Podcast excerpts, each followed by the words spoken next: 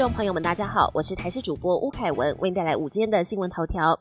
今年第二号台风马娃在昨天晚上八点已经升格为强烈台风，气象局预估暴风圈有机会再扩大。而它的发展动向，天气风险公司总经理彭启明表示，强台马娃有一点提早北转的趋势，目前预计在下周一下周二会在台湾东方北转，但现在不排除提前到周六周日北转。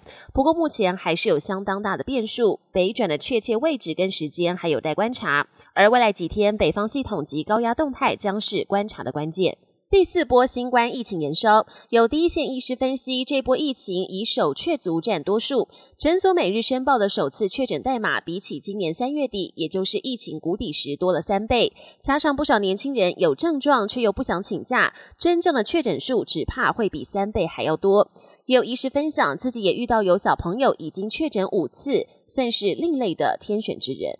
中山医学大学附设医院昨天发表研究证实，HPV 疫苗又称子宫颈癌疫苗，在施打之后可以减少百分之十八的新冠感染率以及百分之七十四的死亡率，而且在亚洲族群以及气喘病患的保护效果更明显，疫苗保护力可以持续三年。这项研究在五月初已经刊登于顶尖期刊《药物学》。国际焦点。美国共和党总统初选进入白热化阶段，川普最大对手佛州州长迪尚特将在明天接受特斯拉执行长马斯克访问。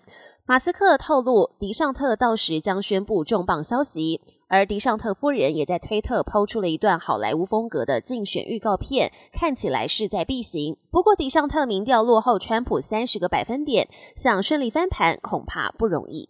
乌克兰对付俄军侵略最想要的美制 F 十六战机，终于得到美国答应提供，但美方要求乌克兰不能攻击俄国本土，也不允许把军备提供给武装团体。这些条件乌克兰都表示同意。目前乌克兰空军已经接受训练驾驶 F 十六战机，预计最快秋天就能投入战场。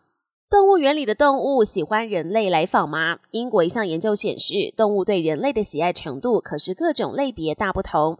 其中最喜欢人类造访的就是大象，甚至还渴望受到关注。而相反的，像是刺猬或是青蛙等两栖动物，甚至是人类相当喜欢的无尾熊，其实都不喜欢外来者，反而会躲起来。本节新闻由台视新闻制作，感谢您的收听。更多内容请锁定台视各节新闻与台视新闻 YouTube 频道。